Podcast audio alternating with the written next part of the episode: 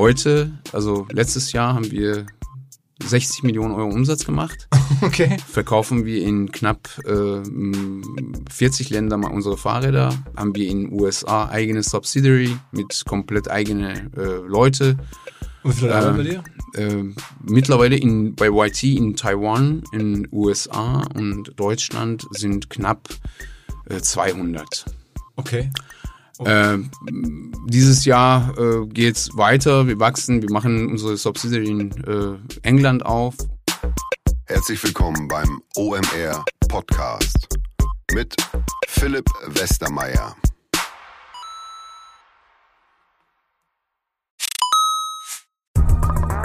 Weil die Kolleginnen und Kollegen von Instafo, also der Jobplattform für den Tech- und Sales-Bereich, von der ich hier schon häufiger berichtet habe, mittlerweile bei uns doch groß engagiert sind hier im Podcast. Ihr hört immer wieder hoffentlich von Instafo. Deswegen habe ich die Kollegen vor kurzem mal selber persönlich kennengelernt und war wirklich sehr angetan. Sie haben mir dazu erzählt, es gibt eine neue Finanzierungsrunde in die Firma. 10 Millionen werden da investiert. Das ganze Thema wird also immer relevanter. Daher nochmal hier mit Nachdruck der Hinweis. Wer Menschen sucht im Bereich Tech und Sales, denkt an Instafo. Die haben da scheinbar wirklich eine neue magische Soße gefunden, wo sie über ihre Plattform ein automatisiertes Matchmaking zwischen Arbeitnehmer und Arbeitgeber ermöglichen und das ist im direkten Marktvergleich dreimal effektiver, was die Quote von Bewerbung zu Einstellung angeht. Hilft natürlich auch, dass sie bereits über 100.000 passende Talentprofile auf der Plattform haben und dass man sehr, sehr schnell ins Gespräch kommt. Innerhalb von 48 Stunden bewerben sich die ersten Talente bei den Arbeitgebern oder man kann sogar als Arbeitgeber einer vorselektierten Gruppe an Talenten aktiv eine Nachricht schicken oder sie zum Chatten einladen, um sich noch schneller kennenzulernen und zu prüfen, könnte das passen. Also nicht nur ich und die Geldgeber offensichtlich glauben an Instafo, sondern auch mittlerweile über 1800 Firmen, darunter O2, RTL, HelloFresh, MyPoster, viele, viele weitere. Instafo ist auf OMR Reviews bestbewertet 4,8 Sterne in der Kategorie Recruiting Plattform. Firmen, die nun Instafo ausprobieren möchten, sehr gerne. Ihr spart außerdem 500 Euro auf die erste Besetzung, wenn ihr euch anmeldet über Instafo mit Doppel F instafo.com slash OMR.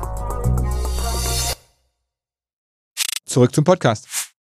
Heute was ganz Neues. Wir haben einen Hidden Champion aus Essen, den selbst ich, ich bin ja Essener bekanntlich, lange nicht kannte.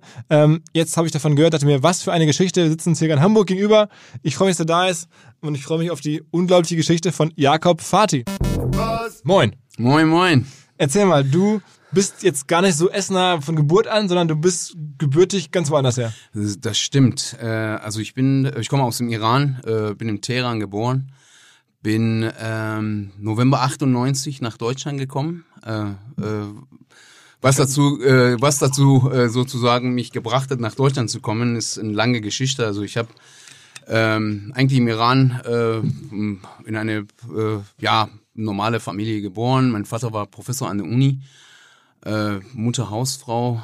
Sind die Egemann äh, nach Kroatien gekommen zwei Jahre und da bin ich zur Schule gegangen, habe Kroatisch gelernt und dann bin ich irgendwann wieder zurück nach Iran und ähm, dann habe ich immer mit der Sprache zu tun gehabt, habe als Dolmetscher gearbeitet im Iran in kroatischer Sprache und äh, habe für eine Firma gearbeitet. Da war ein äh, Kroate, der mich irgendwann gefragt hat, ob ich das Buch Satanische Versen gelesen hätte. Ich weiß nicht, ob Salman das Rushdie. Buch sagt. Ja? Salman Rushdie, der massive Aufruhr im Iran und Ja. generell islamische Welt äh, äh, gemacht hat. Und äh, ja, habe ich gesagt, nein. Hat er gesagt, ja, ich bringe das Buch mit. Hab ich so, puh, im Iran ist mega tabu und so.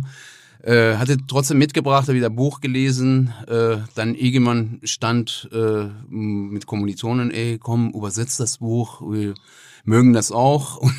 Und meine immer Ambitionen, aus allen ein Geschäft zu machen, hat dann äh, hat, ist mir zu Verhängnis geworden. Hab das Buch äh, übersetzt, äh, runtergetippt auf Persisch und dann an der Uni verkauft. Und irgendwann äh, war das nicht so schön und musste dann über Nacht äh, das Land verlassen. Wow. Ja. Das heißt, du wolltest eigentlich, du hast es mehr oder weniger unterschätzt und wolltest einfach irgendwie das, das Buch übersetzen. äh, und ein bisschen verkaufen und Geld verdienen, Ja, ja. nichts anders, also nichts gegen Islam oder so. Und äh, ja, dann äh, sagte mein Vater jemand, äh, auf, als die mich in, zu Hause aufgesucht haben, hat er gesagt, hey, ich habe dir oft einmal geholfen in allen Lebenslagen, aber das ist eine andere äh, Liga und du musst äh, jetzt versuchen, äh, eigentlich dich in Sicherheit zu bringen. Mein Bruder hat, äh, oder meine zwei Brüder haben schon in Deutschland gelebt und äh, ja, dann bin ich über exotische Wege, äh, über die Grenze nach Türkei, dann nach Paris und von Paris mit TGV nach Essen Und äh, dann auch nie von Essen weg. 98. Wahnsinn. Ähm, Und deine Brüder waren auch schon essen? ja. Wie kamen die dahin? Äh, der, ähm, ein Bruder von mir war eigentlich äh, durch Geschäft, also ähm, der war Teppichhändler, Perser halt. Mhm. Und äh, dann habe ich bei ihm halt äh, so ein bisschen zu Hause oder Schutz äh, gesucht, äh, Asylantrag gestellt, halbes Jahr später bin anerkannt worden und da hat meine Story in Deutschland begonnen.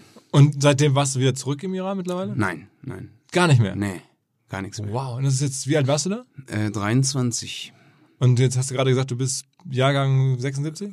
äh, 75, 75. also bin 44, also 21 Jahre Deutschland. Okay, okay. Und du kamst aber an und konntest gar kein Deutsch. Nee, kein Wort Deutsch. Äh, zwei Sprachschulen besucht in Essen. In, erstmal in Wellingschule, so eine Sprachschule für Spätasiedler. Das war ja ein Programm, die im Arbeitsamt aufgelegt hatte.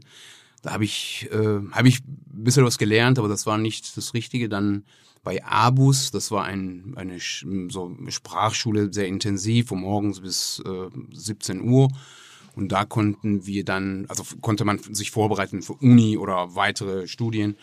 Und da ist die Sprache befestigter worden. Okay. Und was hast du dann inhaltlich gemacht? Also du kamst an und dann, wie hast Ja, du also t- äh, ja, das war erstmal erstmal total, erstmal auch durch diese ganze Reise. Es hat ja drei Monate gedauert, bis ich äh, aus dem Iran nach Deutschland gekommen bin überhaupt.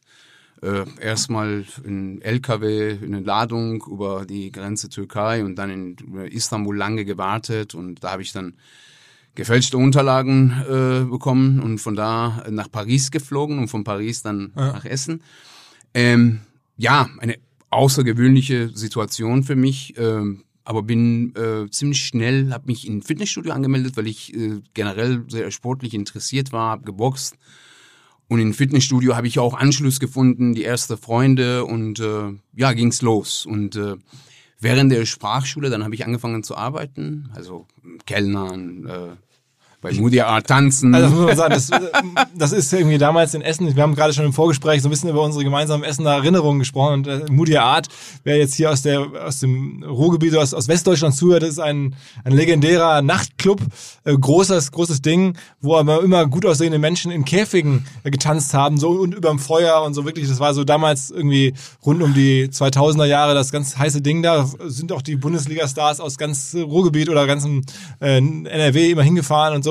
Ich habe auf jeden Fall jede Gelegenheit irgendwie genutzt, um meinen Lebensunterhalt zu verdienen. Und das war ja, also habe echt viele Dinge gemacht, habe bei Essener Kontakte eine Festanstellung angenommen. Essener Kontakt, Kontakte war ein Selbsthilfeverein, der ähm, ähm, ja verschiedene Leute so äh, Jobs gegeben hat. Die haben Entrümpelungen, äh, Umzüge gemacht. Äh, ja, habe ich da in Festanstellung bekommen und neben Festanstellung habe ich dann äh, Nebenjobs im, beim äh, im Diskothek, im Restaurant habe ich gekellnert, im Fischmarkt gearbeitet und erstmal die erste so ein, zwei Jahre äh, damit verbracht, überhaupt so eine Stabilität zu äh, bekommen. Ähm, bin dann ähm, durch Zufall ähm, in Fitnessstudio angesprochen worden, ey, wir bieten einen ähm, Trainerschein, B-Lizenz subventioniert. Willst du das nicht mitmachen? Du bist ja gut hier jeden Tag am Trainieren und äh, ja, äh, habe ich dann das gemacht. Äh, und dann irgendwann habe ich eine Anzeige von äh, eine namhafte Fitnesskette mal um den Tisch gehabt und habe ich gesagt, die suchen Trainer, ich kann mich mal bewerben und äh, ja, dann bin ich zu, habe Zugang bekommen zur Fitnessbranche, habe als Trainer? Trainer, nee, als Trainer auf der Fläche einfach angefangen, auch nebenbei zu arbeiten. Damals war ich gerade dabei zu sagen, okay, ich äh, werde mein äh, Studium, Pharmaziestudium zu Ende äh, machen und dann Ach, du hast auch angefangen auch noch zu studieren. äh, also im Iran schon Ah, okay, angefangen okay. und dann äh, und dann bin da hängen geblieben. Also erst äh, Aushilfstrainer, dann äh, Festangestellten-Trainer, dann habe ich äh, das Studio auf der Gladbecker Straße geleitet als Essener Norden, Studioleiter, ne? genau. Dann äh, halbes Jahr später äh, Bereichsleiter, dann Vertriebsleiter und dann war ich halt äh, Nummer zwei äh, in, äh, in der Firma innerhalb sehr, sehr kurzer Zeit. Von Wie viele Studios 2000 gab es damals? Also als ich ähm, damals die Firma verlassen habe, hatte, äh, hatte m, haben wir 75 Studios gehabt und ich habe äh, tatsächlich äh, knapp 50 davon äh, komplett mit aufgebaut, die Mietverträge abgeschlossen. Welche, welche Kette war das? Äh, McFit. Ach, das war bei, bei McFit. Also, Ja, hast du ja. bei McFit gelernt. Richtig. Und auch mit dem Rainer Schaller damals zusammengearbeitet Genau, und sowas? genau.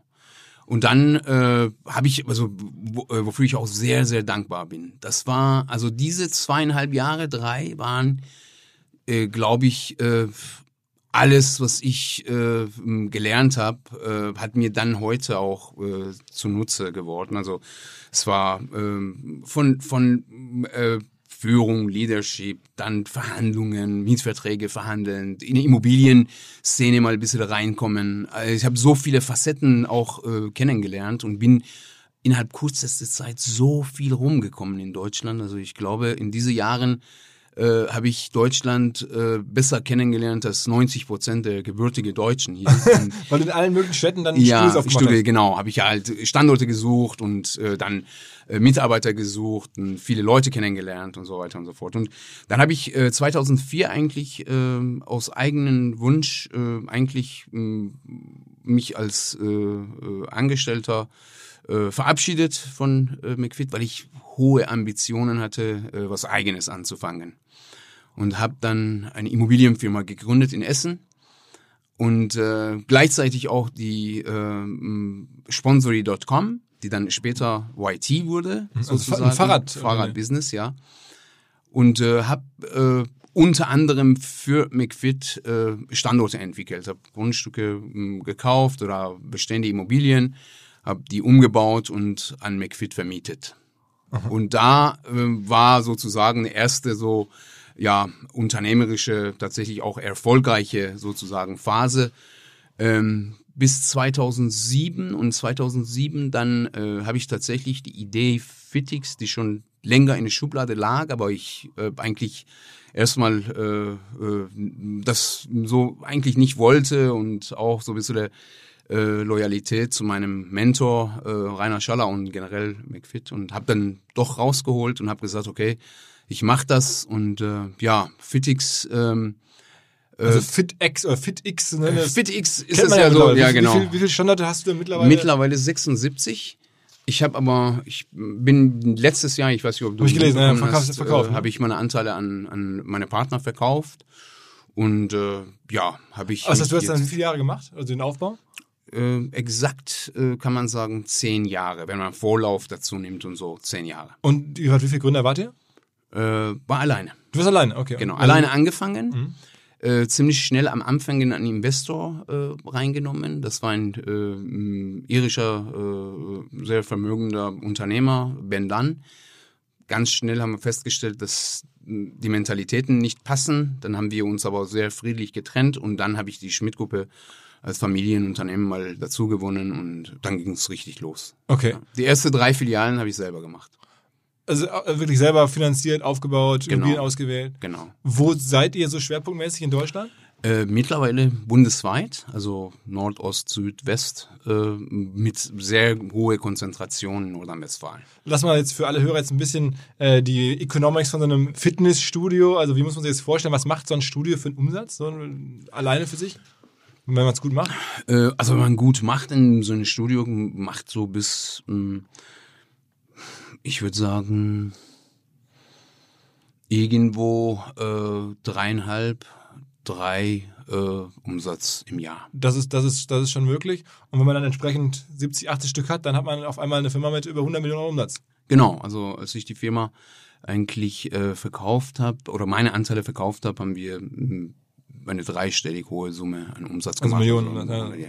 Okay, und äh, wie ähm, ist die Kostenstruktur? Man hat dann wahrscheinlich die, einmal die, die Abschreibung auf die Geräte, die muss man einmal ansch- anschaffen. Genau, Die Flächenmiete nehme ich mal an, genau, Personal, Personal, und dann Kundenakquise. genau. Und wie was, wie, also Geräte kann man sich ja vorstellen, was es kostet, müssen abgeschrieben werden. Und am Ende geht es halt darum, möglichst viele Mitglieder zu haben. Das ist, das ist der Schlüssel. Exakt. Also mh, Philosophie war bei mir immer, ein Produkt zu schaffen, dass das Produkt selbst eigentlich sich verkauft und keine Verkaufsgespräche stattfinden müssen. Äh, Das war ein sympathische, sehr, äh, sehr transparente, sehr einfache Produkt mit einem Preis, eine Öffnungszeit, alles inklusive, mit einem relativ weiblich äh, gestaltete, äh, sozusagen auch Raum, von den Farben, von der, von der Feeling und äh, Kurse, die auch dazu beigetragen haben, dass viele äh, weibliche sozusagen Zielgruppe auch zu uns gekommen ist und das auch dazu beigetragen, dass es dann halt auch eine stimmige Konzept war.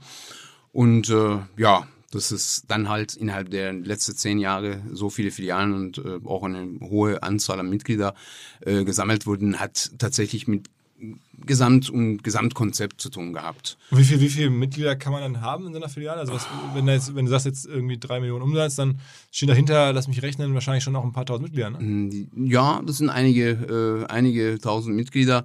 Also, weil die Zahlen, jedes Studio hat ähm, unterschiedliche Zahlen. Also, man geht aber von einem durchschnittliche Zahl, also pro Quadratmeter zwei, drei Mitglieder, dann ist es ein gutes, gutes Business. Und die Studios haben so zwei, zweieinhalbtausend Quadratmeter ungefähr. Okay. Und Also das heißt, so 5.000, 6.000 Mitglieder muss man haben. genau. Und, und die sind ja auch relativ treu. Also weil man ja ein Fitness-Abo, wenn es einmal abgeschlossen ist, dann bleibt es relativ lange haltbar, ne? Ja, sollte eigentlich äh, so sein, dass die Kunden auch dazu gehalten sind, immer auch tatsächlich zu kommen. Es ist ja diese diese immer äh, äh, Mythos in der Branche, dass okay die Leute bezahlen, aber nicht kommen. Ich war nie Verfechter davon, ähm, aber äh, das ist tatsächlich Natur der Sache. Okay. Und, und ähm, wie kriegt man Kunden? Also ist das dann irgendwie so, dass man sagt, okay, hier ist der Umkreis, also nicht fünf Kilometer ums Studio herum, da leben viele Menschen und die kommen dann, weil einfach die das suchen? Oder machst du da auch schon viel über Marketing und Akquise? Nee, also wir haben wenig Marketing gehabt. Marketing, also erste und wichtigste Marketing-Tool war der Standort selbst. Immer Standort richtig auswählen, ein vierspurige Auswahl der Straßen, da wo es viel Verkehr ist, weil du wirst dann gesehen.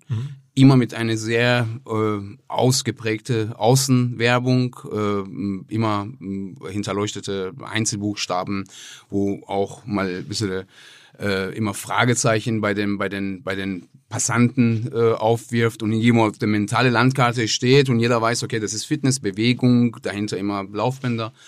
Und wir haben wirklich immer bei jeder Eröffnung nur einfach eine Eröffnungswerbung gemacht, eine ganz kleine Budget und danach äh, war Word of Mouth, also Mundpropaganda. Ähm, Habt ihr so Referrals gemacht? Also, dass man, wenn man schon Mitglied ist, dass man irgendwie einen Rabatt bekommt? Ja, solche Aktionen haben wir auch gemacht, äh, aber nicht immer. Äh, haben wir irgendwann so ein Starterpaket gemacht. Das ist wahrscheinlich in Hamburg auch in der Ecken, wo äh, Fitix ist, äh, haben wir so ein Starterpaket gemacht, so eine Tasche, so ein Handtuch, äh, eine Flasche, so ein Lanyard, wo du deine Karte mitgenommen hast. Und das war auch damals neu. Du hast dann bei dem Vertragsver äh, sozusagen Unterschrift dieses Starterpaket bekommen. Und dann hat man wirklich im Umkreis vom Studio viele so Kids, äh, Jungs, Mädels gesehen mit der Tasche, die dann rumlaufen, die auch für uns eine Art Werbung war. Ganz einfach und äh, das hat uns immer halt auch in den Städte, wo wir auch sogar nicht waren, ziemlich schnell auch viele Mitglieder gebracht. Ich sag mal, Preis-Leistungs-Verhältnis war auch sehr, sehr, sehr gut am Anfang. Ich habe ja, ich bin gestartet mit 15 Euro pro Monat und das war alles dabei. Und äh, dann irgendwann haben wir eine Preiserhöhung gehabt von 5 Euro, was überhaupt nicht zu irgendwelche äh, auch niedrige Zahlen beigetragen hat und ja. Und welche Rolle spielen jetzt irgendwie Geräte oder Kurse oder so? Musst du da wirklich das Neueste vom Neuesten haben oder musst du die äh, irgendwelche besonderen Kurse anbieten oder ist das, wird da was Besonderes erwartet? Also wichtig ist, dass die Kurse, also die also Brand von den von den äh, von den Geräten ist die Kunden eigentlich egal. Im Freihandelbereich schon, da haben wir halt äh, amerikanische namhafte Geräte gehabt, wo die im Freihandelbereich Leute kennen. Und die Kurse waren enorm wichtig. Die Kurse waren wichtig. mh, Die Kurse haben mh, diese, diese auch Gruppendynamik mit sich gebracht, äh, Musik. Und die Leute sind dann 50, 50 Mann auf einmal aus der Kurs raus. Dann haben sie sich eine Getränke, äh, eine Getränke, Getränke gezapft. Das war eine gute Atmosphäre.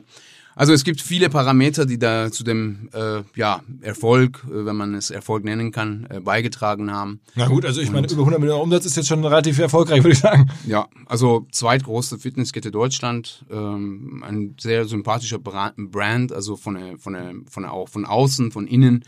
Also wir würden auch äh, sympathisch aufgenommen, auch von Kunden. Und das heißt, nachdem du dann die ersten Studios gemacht hast und selber sozusagen komplett gemanagt hast, war dann dein Job wahrscheinlich das Immobilienteil des Ganzen. Du musstest halt gucken, welche Immobilien und wo. Also das nehme ich mal an, war dann so Top-Management-Job. Ähm, ja, also eine bestimmte Zeitpunkt hat, äh, hat sich ja dann professionalisiert. Wir haben eine Expansionsabteilung gehabt, ein äh, so ein äh, Vertrieb, wo dann die Studios eigentlich ähm, äh, geführt haben, Personal, also jede Szene Studio dann halt ein, ein Bereichsleiter, dann ein Vertriebsleiter. Äh, Wie viele Mitarbeiter hattest du da in der, in der Spitze?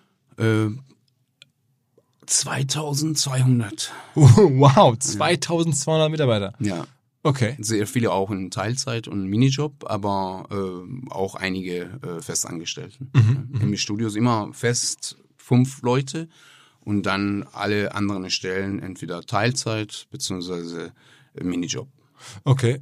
Ähm, und wie ging das dann sozusagen? Äh, weiter bei dir, also du musst ja irgendeine Finanzierung bekommen. Du kannst ja jetzt irgendwie, sagen wir mal, zwei, ein, zwei Studios kann ich mir vorstellen, kriegt man noch sozusagen von der Bank finanziert vielleicht oder so. Nee, Aber ich hab, muss ehrlich sagen, am Anfang null Finanzierung bekommen. Also äh, die Banken waren ja auch, ich meine, Fitness wurde ja jetzt in den letzten Jahren m, tatsächlich gerade erst als Industrie so akzeptiert. Vorher war ja Muckibude, also wenn du irgendwo bei der Bank angeklopft hast, dann, ah, nächste Muckibude wollen wir nicht und so mhm. und äh, ähm, habe ähm, erste Studios tatsächlich das Geld, was ich in Immobilien verdient hatte, äh, komplett reingesteckt. Also ich habe alles auf eine Karte gesetzt sozusagen. Und Immobilien verdient heißt, du hast eine Wohnung oder Häuser gekauft und fertig gemacht und weiterverkauft? Äh, nee, die waren im Bestand, aber äh, wir hatten, ich hatte mit einem Partner in Essen eine Immobiliengesellschaft gehabt, der eine bestimmte Wert hatte und irgendwann habe ich mich von ihm getrennt und habe das Geld halt genommen und äh, in Immobilien, äh, in, in äh, Fitness, äh, okay, okay. in Fitix gesteckt. Okay. Fitix und natürlich auch gleichzeitig YT, die auch äh, Da müssen wir dann noch reden, da müssen genau. wir, das machen wir separat gleich.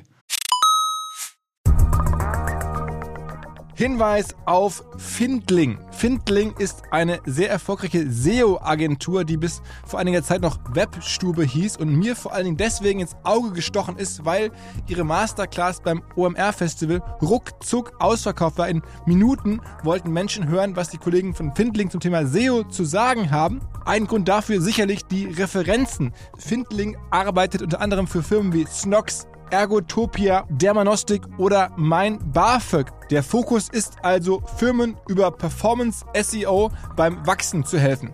Wer herausfinden möchte, ob sich für ihn auch SEO lohnt oder die Ansätze von Findling vielleicht konkret lohnen, der kann sich eintragen. Es gibt keinen Sales Call, sondern eine kostenlose Beratung unter findling.de slash OMR. Also auf der Landingpage eintragen und dann gibt es eine Beratung, wenn es richtig gut läuft, vielleicht von Maurice Marinelli, dem Gründer persönlich.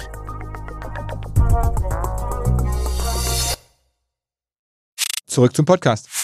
Aber du hast ja auch dann gute Sachen getroffen. Also ich meine, als, als Gründer, Immobilien ist natürlich eine gute Sache und Fitnessstudios hast du ja auch damals ein gutes Timing gehabt. Irgendwie, das war ja so die Welle, ähm, heutzutage habe ich das Gefühl, ich habe ein bisschen recherchiert, ist das Geschäft schon schwer. Also, also Fitnessstudio-Ketten, ähm, da gibt es jetzt ja einige, die auch gar nicht so erfolgreich sind. Fitness First habe ich gesehen, findet keinen Käufer. Ich habe gerade so ein bisschen gegoogelt und gelesen. Nicht so einfach, ne? Ja, das, also ich muss ehrlich sagen, als ich angefangen habe, haben mich viele auch für verrückt gehalten, haben gesagt, ey, was willst du hier überhaupt? Es gibt so viele Studios. Aber äh, genauso wie du sagst, und hast du recht, also das war genau die Zeit, wo es noch noch äh, einiges möglich war. Das war gute Timing, aber auch äh, sehr, sehr ehrgeizige, sehr zielorientierte Arbeit.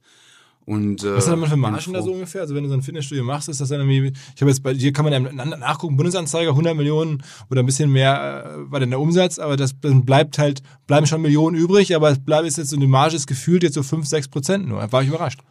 Ja, also man muss ehrlich sagen, also ich habe immer von Tsunami-Effekt in der Fitnessbranche äh, gesprochen. Du hast halt äh, Fixkosten, die musst du dann nach einer bestimmten Zeit abdecken. Das ist dann der Break-Even. Hm. Und danach äh, tatsächlich hast du eine enorme Cashflow, die immer reinkommt und das Business eigentlich von alleine auch finanziert, je nachdem, wie schnell du expandierst. Und äh, das ist sehr, sehr äh, lukrativ, weil halt diese Mitgliedschaft, also Subscription, dass die Leute halt monatlich, du kannst mit, mit, mit bestimmten Einnahmen auch rechnen, sehr gut. Aber wie lange ist so du planen. Haltbarkeit? Also mehrere Jahre, wenn du einmal jemanden gewonnen hast, bleibt der im Schnitt mehrere Jahre? Nee, ähm, ein Mitglied hat eine Lebensdauer in, in, in diesem Budget-Bereich so von einem 1,6, 1,8, also ein Jahr, acht Monaten. Und man 20 braucht wahrscheinlich eine Mindestgröße an Stadt, oder? Also ich hab, kann mir vorstellen, ihr habt jetzt geguckt, wo sind Städte mit über, weiß nicht, 50.000 Einwohnern oder wie seid ihr vorgegangen? Also am Anfang über 100.000 Einwohner, Mhm. aber jetzt mittlerweile kann man auch runtergehen auf äh, kleinere Städte. Aber irgendwann ist einfach nicht mehr die ausreichende Masse da. nee. Und dann macht das Fitnessstudio irgendwie jemand, der das eher so als kleineres eigenes Business betreibt, aber nicht als, als, als Cash-Business. Genau. Es gibt andere Modelle, die dann halt in kleinere Städte auch funktionieren. Aber unser Modell äh, hätte eigentlich unter 50.000 Einwohner dann, äh, sogar bei 50.000 Einwohnern ist es schwer. Also du musst schon bei 100 sein. Okay, okay. Ähm, ist eigentlich mittlerweile, glaubst du, in Deutschland äh, der Fitnessstudio-Markt, äh, oder hat McFit gewonnen? Also ist, kann man gegen die noch ankommen? Ähm, oder ist das irgendwie, die sind jetzt so stark und haben jetzt auch so viele verschiedene Marken auf verschiedenen Ebenen, haben so starke Testimonials an verschiedenen Stellen. Glaubst du, dass das eigentlich der Markt komplett von denen gewonnen wurde? Nee, nee, das glaube ich nicht. Dass es das nicht so ist, habe ich ja mit Fitix, glaube ich, ein Stück weit bewiesen. Aber schon vor Jahren. Ja, äh, nee, äh, Fitness äh, entwickelt sich auch weiter, glaube ich. Und da äh, wachsen immer wieder neue Facetten von Fitness. Und ähm, ich glaube, dass es in den nächsten Jahren auch andere Konzepte in andere Formate auf den Markt kommen, die den Markt massiv verändern. Und eine Sache, Philipp, was sich in Fitnessbranche generell, generell in diesen Dauerschuld-Verhältnisgeschäft, weißt du, so Abos, Fitness, äh, was weiß ich, Sky, dies, jenes verändern wird, wenn das Ganze liberalisiert wird, wenn Netflix-Prinzip angesetzt wird, du hast keinen keinen Jahresvertrag mehr, sondern monatlich kannst du den Vertrag kündigen.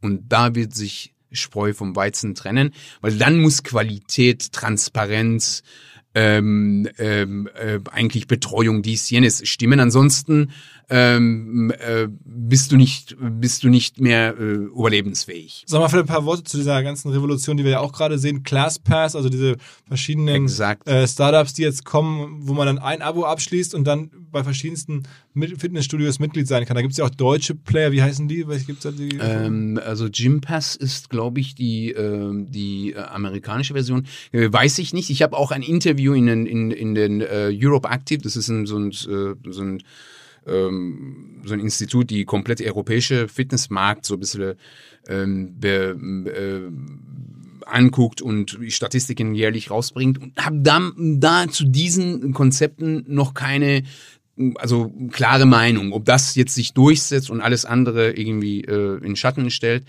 Aber äh, Boutiques, das Thema, es wird keine Jahresverträge mehr geben. Die Fitnessstudios sind genauso wie ein Netflix-Abo monatlich wird den Markt wieder komplett verändern und das wird kommen. Jetzt erstmal ist es so, dass du nicht mehr als ein Jahr Vertrag machen kannst und ähm, ich glaube, EU-Richtlinien werden sich in der letzten nächsten Zeit sehr schnell verändern, dass der Konsument der wichtigste äh, ist und das muss liberal sein. Der muss einfach innerhalb vier Wochen sagen können, nee, ich will nicht äh, weiter trainieren oder will in eine andere Studio trainieren.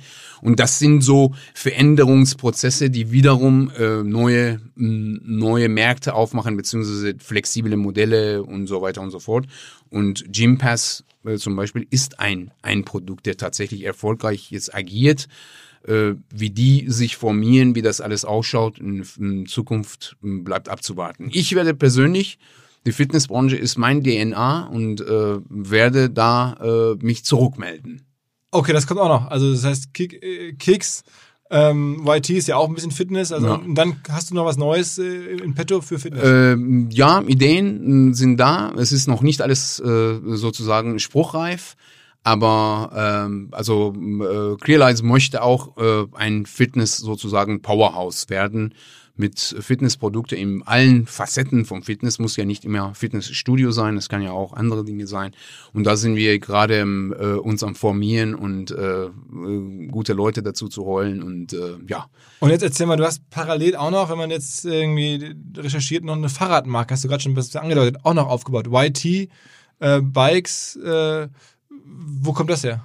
Ja, also ganz coole Geschichte und das ist vielleicht auch die Geschichte, die ich ähm, jetzt erzählen kann und dann auch den Anschluss, das, das was ich jetzt mache, weil das war der Initialzündung.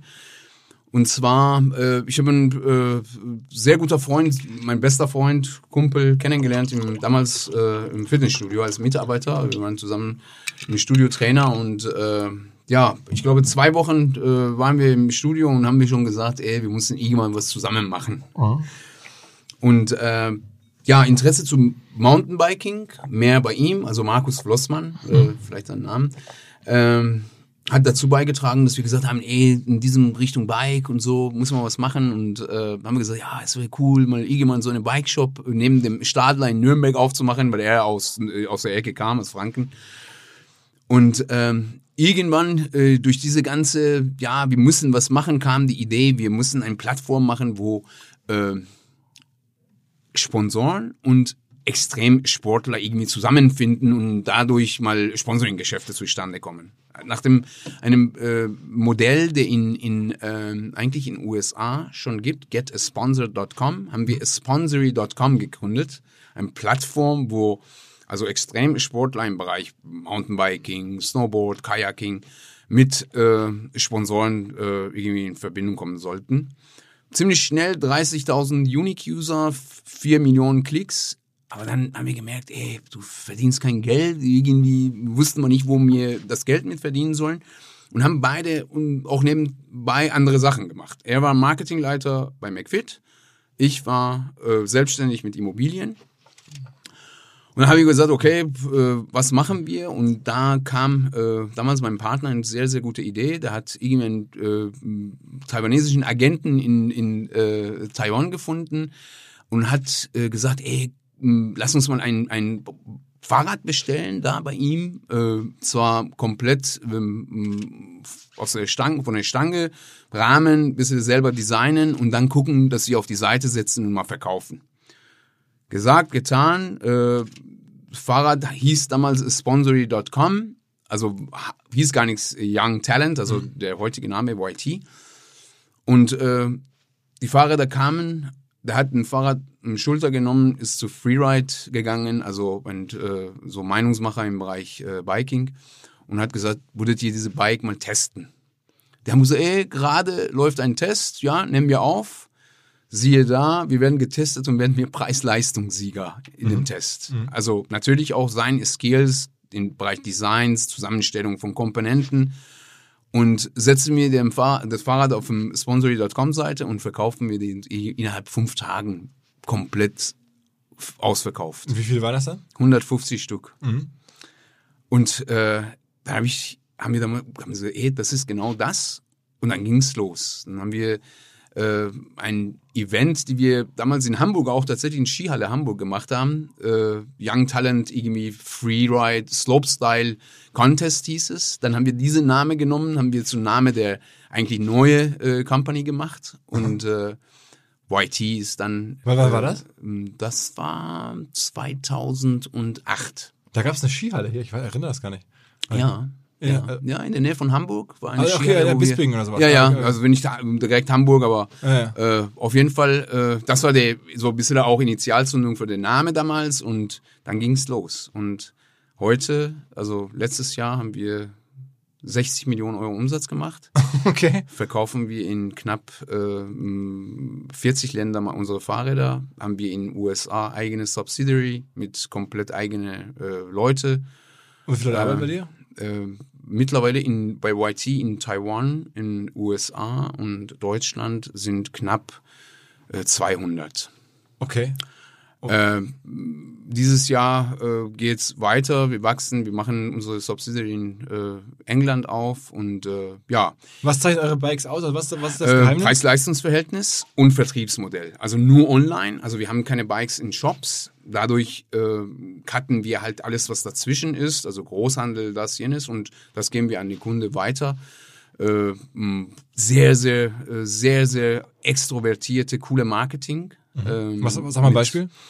Äh, zum Beispiel letztes Jahr haben wir bei Einführung unserer neue Capra, ein Modell, ein Owl Mountain, haben wir ein äh, Ad mit äh, Christopher Walken, also der Oscar-Preisträger, Hollywood-Star, gedreht. Das müsst ihr euch angucken. Okay. Das ist wirklich cool. Und das ist dann bei Also, YouTube rumgelaufen. oder? Exakt. Äh, Friendship äh, äh, Redefined heißt es, äh, heißt der Ad. Und das hat richtig Reichweite, habe ich nicht gesehen. Äh, ja, totale Reichweite. Ja, in der Szene sehr, aber auch äh, außerhalb. ähm, aber jedes, jede Marketingaktion hatte jedes Jahr eine andere, andere Aspekt, eine andere Überraschungseffekt. Wurde nie gleich. Also wir haben immer sehr, sehr gute Fahrer als Testimonial gehabt, die auch Contest gewonnen haben. Sehr Und worüber vertreibt denn die Werbung? Also über YouTube dann oder Ähm, digital? Über oder? eigene digitale, äh, digitale äh, Kanäle, YouTube, äh, Instagram natürlich äh, jetzt.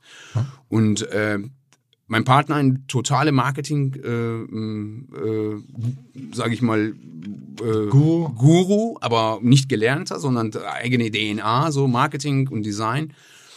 Und ähm, wurde halt Marke YT innerhalb sehr, sehr, sehr kurzer Zeit, gehört äh, YT zu ähm, Top 3 der, ich sag mal, Boutique-Brands. Also wenn du Santa Cruz, ähm, äh, Specialized ist ja auch keine Boutique, aber ähm, so eine namhafte Marke.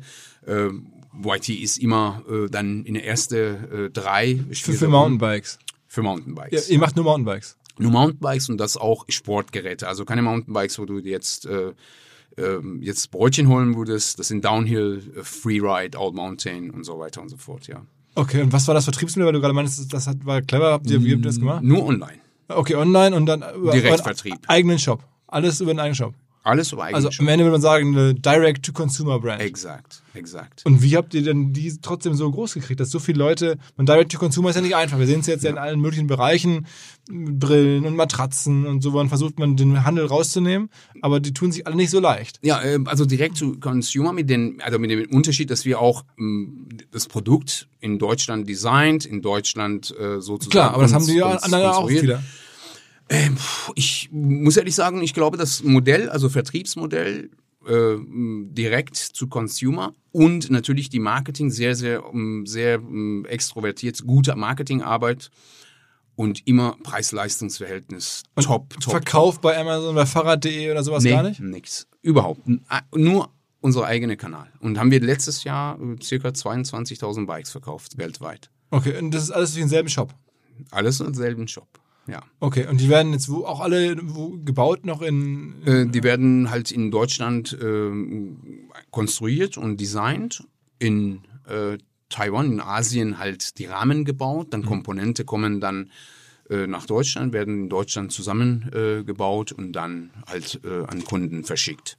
Äh, USA bekommen natürlich die Bikes direkt in den USA wegen Zoll und äh, Steuerproblematik, aber alles andere ähm, komplett in unsere eigene Hand. Und äh, bei der Firma hast du auch Investoren dabei oder hast du das auch Nee, selber? das ist eigentlich, äh, wir sind drei Partner, also beziehungsweise vier, äh, haben, äh, also Markus und ich haben die Firma gegründet, dann haben wir ein äh, guter Freund von uns, Ingenieur, der auch in dem Bereich Konstruktion sehr viel Erfahrung hatte, ist am Anfang reingeholt mit Anteilen und äh, vor äh, eineinhalb, zwei Jahren, vor zwei Jahren haben wir drei Prozent äh, einem sehr guten Freund und Beirat der Firma auch dann verkauft.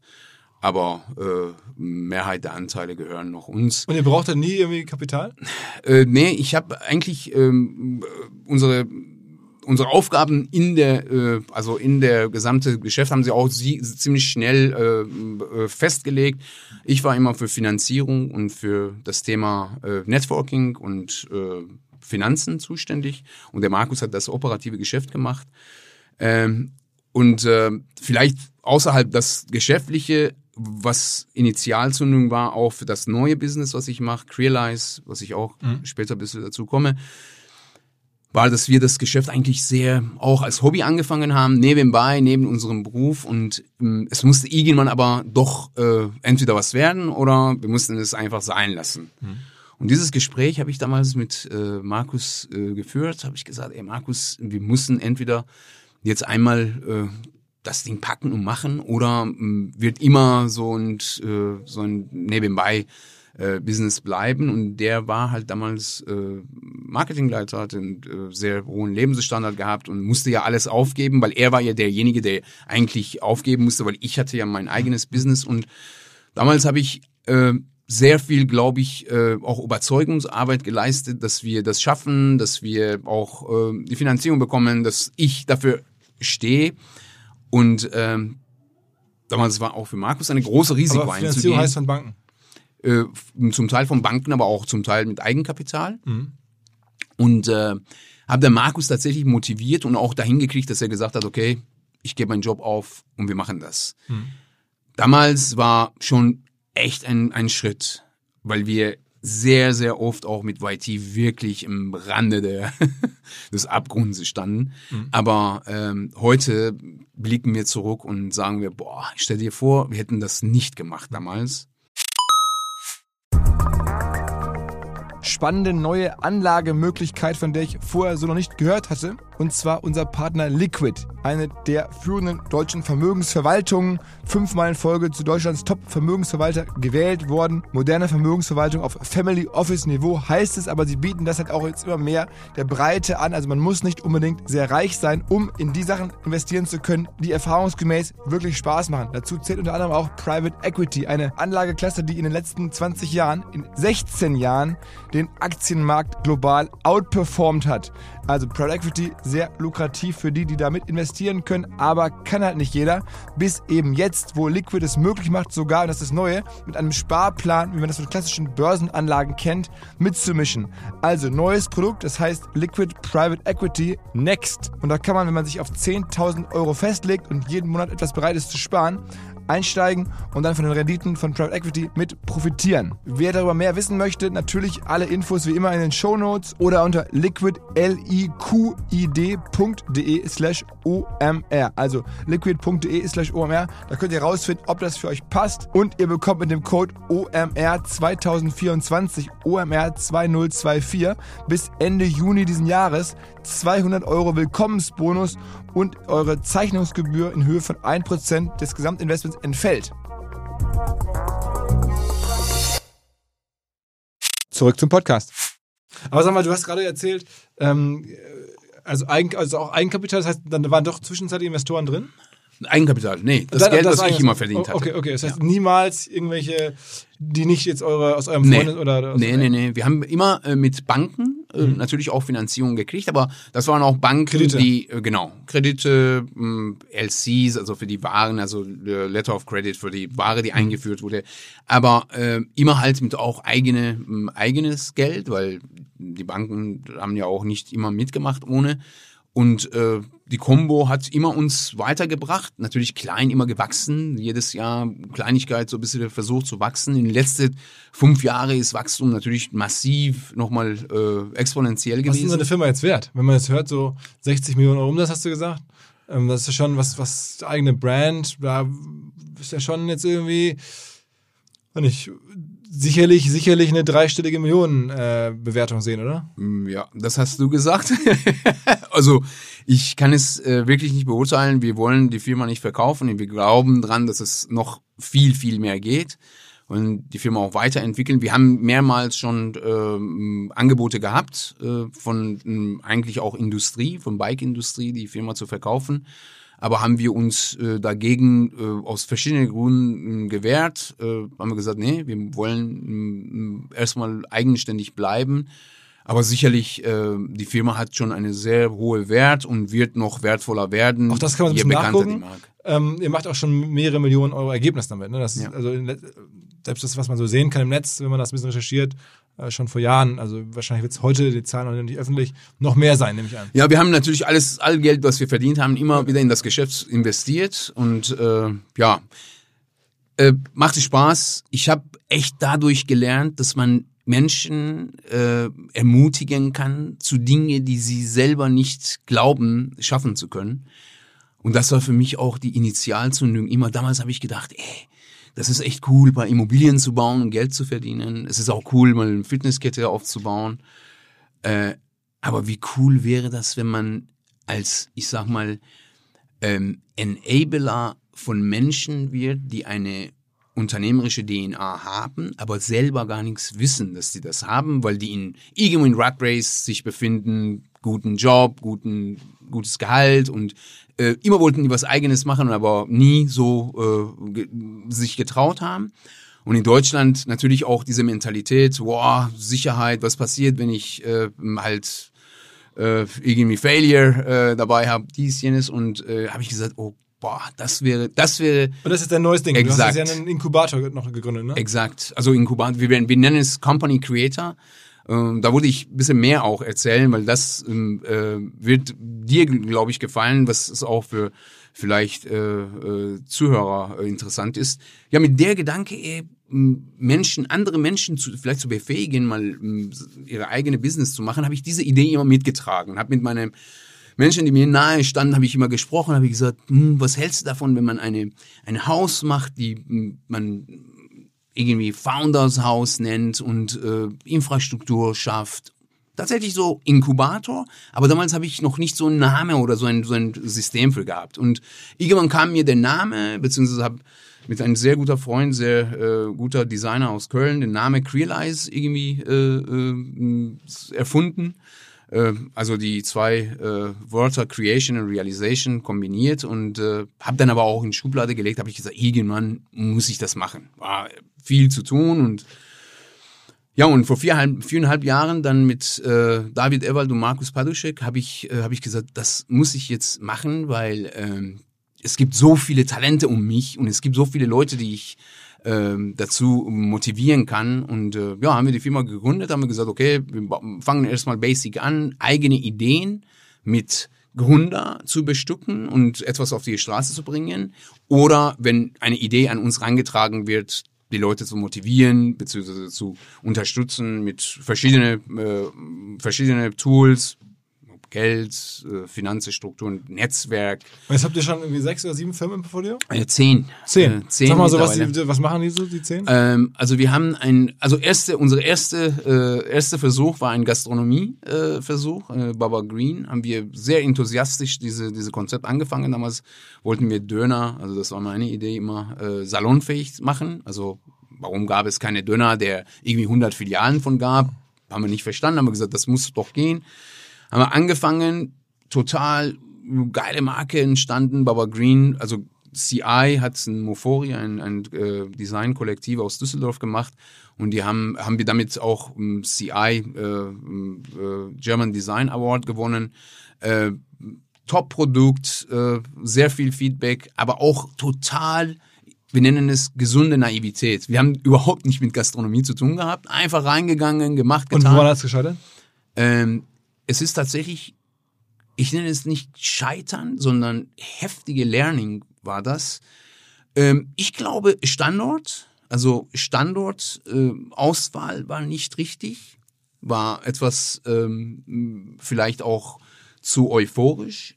Dann war es äh, along the way äh,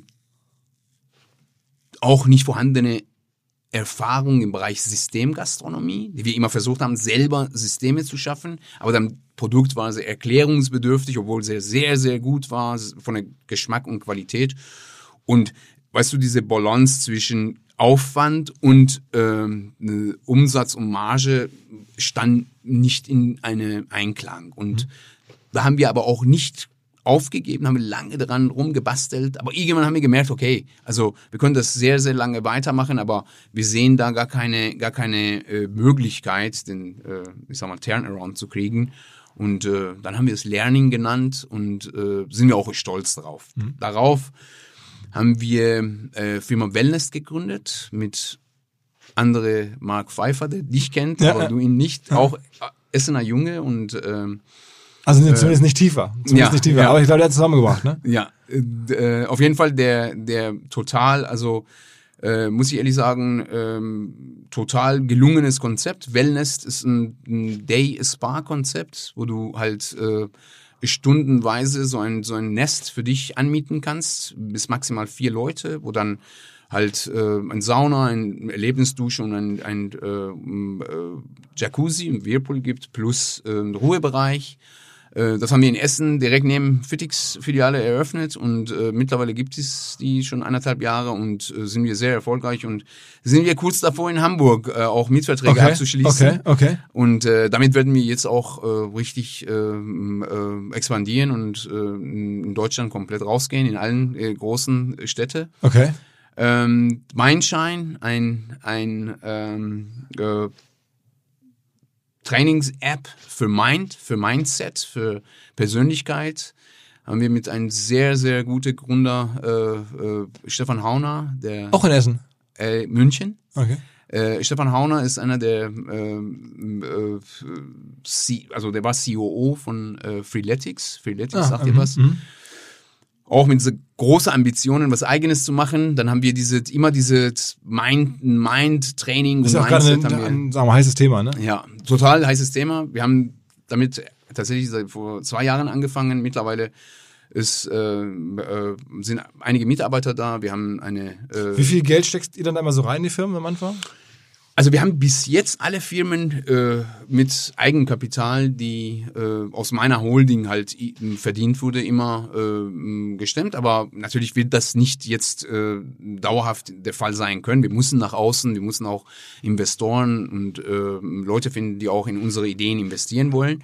Aber, Aber- bis jetzt habe ich Und wie viel, sagen wir, so eine Firma wie jetzt Mindshine oder das Wellness-Konzept, sind das ja. immer so ein paar hunderttausend, die du da reinsteckst? Oder Ja, okay, mehr? Wellness ist natürlich total, äh, total kostenaufwendig. Das ist ein äh, Brick-and-Mortar-Geschäft, da Mhm. machst du viel. Da haben wir ähm, äh, schon äh, siebenstellig äh, Okay. Eigenkapital drinnen, Aber aber, bist auch mit Finanzierung. Aber du bist auch komplett abgeschottet von dieser ganzen Berliner Szene oder von den ganzen klassischen Komplett. VCs. Ich habe das Gefühl, du fliegst da unterm Radar, weil ich ne, auch viele Gäste hier, viele aus meinem Bekannten- oder Freundeskreis sind da in dieser Berliner Gründerszene unterwegs. Hm. Ähm, und du operierst aus Essen heraus, äh, witzigerweise, und machst solche Sachen ja unterm Radar eigentlich für die, der, der, sagen wir, der deutschen Startup-Szene. Ja, ich muss ehrlich sagen, ich war ja, äh, habe ich, glaube ich, vorhin auch erwähnt, sehr äh, pressescheu und wollte auch nicht großartig nach außen, habe ich mal gesagt. Wegen deiner Historie auch, wegen der Iran-Geschichte? Nö, nö, nö, sondern einfach habe ich gesagt, ey, es ist alles nicht wert zu erzählen. Also es ist auch für mich immer noch alles, m, ja, man kann es erzählen, aber lass mal warten, bis es richtig was, was Erzählenswertes Jetzt hast du kommt. gesagt, zehn Firmen, hast du schon vorgestellt. Also wie willst du eines Tages da 50 Firmen im Portfolio haben oder was ist das Ding an die Börse bringen oder was hast du dir so vorgestellt? Also ähm, erstmal habe ich, also möchte ich die Debatte m, tatsächlich äh, eröffnen, ob Ruhrgebiet beziehungsweise generell unsere Gebiet nicht ein, ein, ein sehr, sehr potenzieller eigentlich äh, Start- Startup äh, Szene sein kann. Das habe ich, das habe ich immer gewünscht. Habe ich gesagt, warum Berlin, warum München, warum nicht aus Essen heraus? Und mit der Gedanke auch Essen nie so verlassen, habe ich gesagt, ich Also ich meine, ich rede mit vielen Essnern, aber selbst da haben mir wenige von dir erzählt, bis halt vor kurzem die Intro kam, wo ich dachte, Wahnsinn, ich hätte es gar nicht erwartet, dass das da gibt und ich glaube, du bist in Essen auch selbst da nicht so bekannt. Also viele der klassischen Anlaufstellen äh, bei den, bei den lokalen Medien oder ähm, auch bei der Stadt oder so haben dich so auf dem Radar, glaube ich. Nee, haben sie nicht, weil ich auch, sage ich, also ich war total, äh, hab äh, diese, ja, ich habe äh, ähm, irgendwann oder alles, was ich gemacht habe, habe ich nicht für groß und äh, Also gut sagen, genug gefunden. Jetzt kommen die Intros. um Also ich bin mir einfach, sicher, sobald das Ding hier live ist, werden mich wahrscheinlich viele Leute anschreiben, ey, du musst mir den Jakob vorstellen, kannst du mal kurz das Intro machen, das wird ganz sicher passieren. Auf jeden Fall. Äh, aber mittlerweile äh, traue ich mir auch mehr und glaube, äh, ein bisschen Bestätigung von rechts und links hat mir auch Mut gegeben, ey, es ist doch vielleicht das, was ich bis jetzt gemacht habe, erzählenswert. Wo sitzt du eigentlich in Essen? In Essen wo ist In, äh, direkt gegenüber von äh, Volkwang Museum. Okay, also, okay, okay. Das ist also sehr zentral. Das ist äh, Ja, also, ja. also eigentlich nicht zu übersehen, ne? wenn man die Stadt jetzt. Die meisten Hörer werden sie nicht kennen, aber äh, okay. Äh, Ja, und der Historie auch. Tatsächlich, Historie ist äh, erzählenswert, weil ich bin nach Deutschland gekommen, wirklich, habe äh, tatsächlich nichts gehabt. Also äh, von Tellerwäscher zu äh, vermeidliche äh, Millionär. Naja, vermeintlich. Also ich, meine, ich, glaube, das ist jetzt nicht so überraschend, dass es der Fall ist. Ne? Also, Aber äh, das macht mich noch mehr stolz und die, die Ziel von dem, was tatsächlich der wichtige Ziel und Propose, was, was wir haben, also Spuren hinterlassen. Ich habe hier äh, Crealize Logo auf dem, um, auf dem Auf der Hand tätowiert. Handballen tätowiert, also mit Living Marks. Äh, das ist tatsächlich mein mein absolutes Ziel. Also paar äh, Spuren mit paar coole Leute hinterlassen ob Zahl oder wirtschaftlicher Erfolg oder wie viel und was das wird wichtig ist, das weiß ich nicht. Ich glaube, wichtig ist, dass wir schaffen, ein paar Veränderungen, eine Bewegung auszulösen im Ruhrgebiet, dass es da mal mehr Mut Also du bist kommt doch richtig, mehr. jetzt mittlerweile fühlst du dich als, als, als Ruhrgebietsjunge sozusagen, obwohl du ja erst mit Anfang 20 reingekommen bist. Absolut. Also ich glaube, also wenn du meine Tattoos sehen willst, Wahnsinnsgeschichte. Wahnsinnsgeschichte. Also das werden wir hoffentlich weiter verfolgen. Das irgendwie, ich glaube, wir haben jetzt schon hier mit einer Stunde gesprochen, jetzt haben wir irgendwie äh, die wichtigsten Stationen abgeklappert. Ich bin sicher, ähm, wir werden eine Menge ähm, Anfragen kriegen von Leuten, die dich jetzt kennenlernen wollen oder die die Story irgendwie woanders nochmal hören wollen oder irgendwie mit dir arbeiten wollen. Und vollkommen zu Recht, ja. Also ich äh, bin begeistert. Ich bin natürlich unfassbar begeistert, dass in Essen passiert. Das hätte ja irgendwie überall sein können. Ähm, und da haben wir nun beide eine Beziehung zur Stadt. Äh, und ich kann dir sagen, also wir mit OMR bleiben sicherlich dran und werden das sicherlich weiterverfolgen. Ein Thema müssen wir auch nochmal ansprechen, das kann man auch nachlesen. Du hast vor kurzem Kicks, also mit Z am Ende, ähm, gekauft und zwar von Zalando. Und die Geschichte geht so, dass Zalando das irgendwie vor drei Jahren selber erst gekauft hatte von den Gründern und dann, glaube ich, so ein bisschen äh, offline ähm, Schuhhändler, äh, Schuhretailer dazu nehmen wollte. Und auf einmal gehört er jetzt dir. Das ist ja unglaublich. Wie ist das passiert? Ja, äh, auch eine äh, ganz äh, interessante Geschichte. Also Kicks und äh, K1X, so zwei Schwestermarken.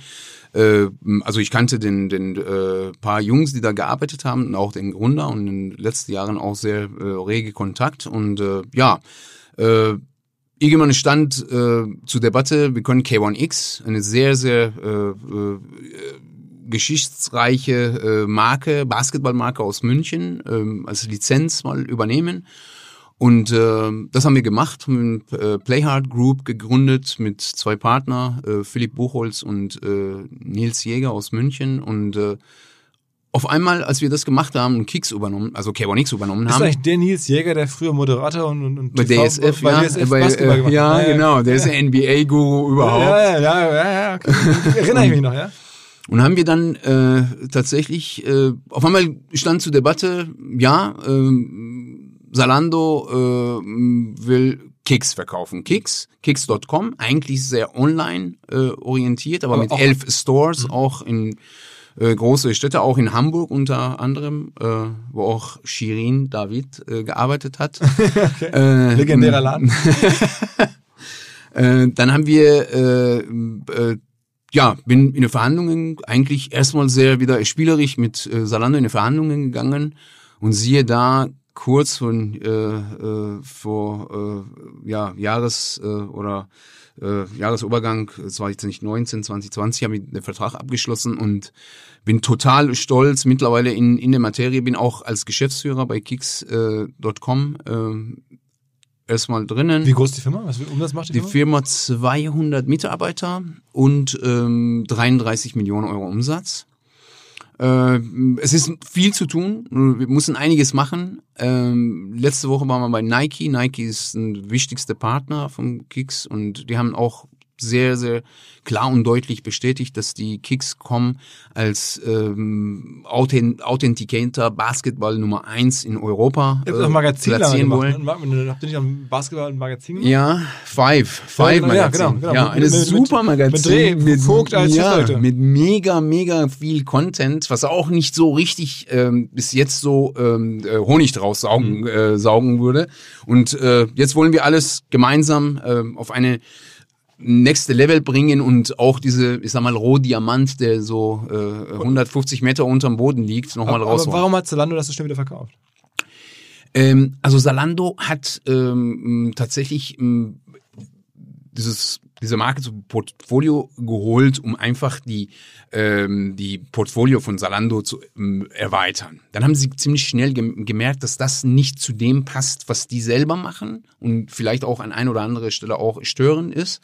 Und äh, dann haben sie entschieden, sich zu trennen. Und es steht auch in der Presse, warum die das gemacht haben. Aber ich bin froh, dass, äh, dass das zustande gekommen ist. Das war nicht einfach, war, waren sehr, sehr. Aber rein theoretisch hätten sie auch die vorherigen Gründer wieder zurückkaufen können. Also ich meine, häufig hat man das ja, dass dann irgendwie so die, Ja, die der Gründer... Folgegründer wollte dann nicht mehr. Und äh, ja, dann. Äh, Kamst du irgendwie ins Gespräch? Also Genau. Der hat dich aber empfohlen sozusagen als Käufer? Äh, genau, also die die ähm, die äh, also Philipp Buchholz hat mich dann als äh, als Käufer potenzielle Käufer Käufer, beziehungsweise uns als potenzielle Käufer äh, bei Salando platziert und dann bin äh, dann mit Salando in Verhandlungen gekommen, habe äh, ein paar Leute da kennengelernt und waren so drei Monate Verhandlungen und dann sind die auch äh, zu Und musstest du richtig viel dafür bezahlen? Äh, Oder hattest du, hast, musst du da ein bisschen Schulden übernehmen? Ähm, äh, eine Kombination von beiden. Also es wird viel Investitionen geben, aber äh, die Firma hatte auch eine bestimmte Wert, also daher also eine Kombination von allen. Aber äh, ich bin happy, weil es absolut meine, mein so, mein so auch eigenes Lifestyle, so Basketball. Also ich habe zwar nie Basketball gespielt, aber Streetwear, generell Sneakerkultur, äh, man nennt man nennt diese Leute, die in Sneakerkultur so viel Sneaker kaufen, Opfer oder Informierten. ich bin auch eins und äh, bin aber äh, ziemlich äh, glücklich, dass wir das gemacht haben. Eine Top-Mannschaft, eine sehr motivierte, äh, ich sag mal, äh, äh, Truppe, die in Läden und in, in der Zentrale in München arbeitet und bin froh, dass es das Ganze nochmal eine neue Fundament, auch Werte, komplett so auch andere Leadership, vielleicht Kultur mal zu verpassen und dann äh, auf Next Aber, Level zu bringen. Und ist das jetzt auch im Portfolio am Ende von äh, von Creelize? Von Creelize. Das ist also ja. okay, das ist wahrscheinlich dann die größte Portfoliofirma, ne? Äh, derzeit von dem Umsatz her, ja. Und Mitarbeiterzahl nehme ich aber an auch, oder? oder okay, YT ist auch ein. Oh, okay, YT ja. ist aber nicht Creelize. YT ja, ist meine Vergangenheit. Ja, genau, genau. Äh, das ist tatsächlich so, ja. Wie viele Menschen hast du jetzt insgesamt so bei dir, die für dich arbeiten über das Portfolio und über IT und so hinweg? Wahrscheinlich auch schon so an die 1000 oder so? Äh, also wenn du die komplette, tatsächlich komplette Firmengruppe nimmst, also alles, was mh, mm, da ist, mh, mm, ja, kratzen wir auch an, an 1000 Leute. In dem Kern Crealize Jakob Holding, die mh, mm, operatives Geschäft bei Crealize macht, insbesondere auch Crealize selbst, sind wir 20, 25, aber Tendenz, äh, also Wachstum äh, an Personal steigend. Okay. Ähm, letzte Frage, warum hast du eigentlich damals FitX verkauft? Weil das irgendwie auch irgendwann noch mal Geld verdienen wolltest? Äh, nee, äh, nicht wirklich. Also ähm, ja, war auch eine wirtschaftliche Entscheidung, aber wirtschaftliche Entscheidung war erstmal äh, zweitrangig. Äh, ich habe ähm, mit FitX andere Ziele verfolgt. Also ich hatte ja eine andere, komplett andere Vision gehabt. Habe natürlich sehr gute Partner, die auch mir bis dato echt sehr viel Unterstützung und Vertrauen geschenkt haben. Und äh, haben wir aber im Punkto Vision, wo Fitix hingehen soll, wie groß werden soll, ob eine internationale Expansion gibt, haben wir schon Meinungsverschiedenheiten gehabt. Ein sehr solide Familienunternehmen aus dem Munsterland und mit so einem vermeintliche Rockstar, den dann die äh, Welt erobern will. Äh. Das ist halt, äh, hat irgendwann dann nicht mehr so m, zueinander gepasst. Dann haben wir gesagt, ey, m, lass uns mal uns einfach mal äh, unterhalten, wer äh, Herr im Ring bleibt und aber auch sehr, sehr friedlich, äh, einfach sehr auch äh, einvernehmlich haben wir dann entschieden, die wollten Fitix nicht aufgeben, weil die als eine Säule ihre, ihre Unternehmensgruppe gesehen haben. Und dann habe ich auch gesagt, okay, das ist für mich auch dann hier vielleicht eine, eine auch äh, notwendige, äh, sage ich mal, Übel. Und dann kann ich mich auch, kann ich mich 100% äh, Crealize widmen, was meine absolute äh, geschäftliche Traum und Vision ist. Ne? Wahnsinn, ey. Wahnsinn. Jakob, vielen Dank, dass du uns diese Story erzählt hast. Ich glaube, so oft hast du noch nicht jetzt gerade von einem anderen Podcast gesprochen, aber ich habe gegoogelt, es gibt ganz wenig im Netz über dich. Mhm. Ähm, ja, wir freuen uns, dass wir das sozusagen bringen dürfen. Und äh, ja, alles, alles Gute. Ich danke dir, Philipp, für die Einladung und äh, danke OMR und wir bleiben in Kontakt und ich halte euch auf dem Laufen. alles klar, tipptopp. ciao, ciao. Ciao. Danke.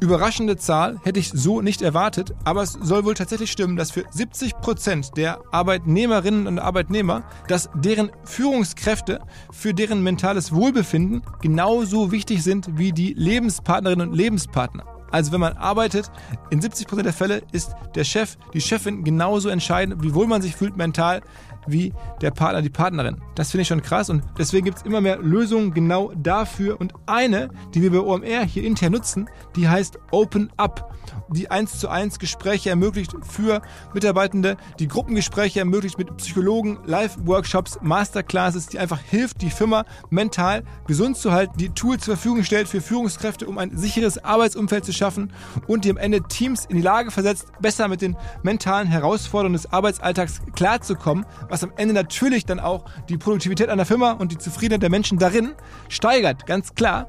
Wer jetzt also sagt, was ist dieses Open Up? Wir setzen es bei OMR selber ein. Wer das kennenlernen möchte, der findet alle Informationen unter openup.de slash Unternehmen oder in den Shownotes dieses Podcasts. Zurück zum Podcast.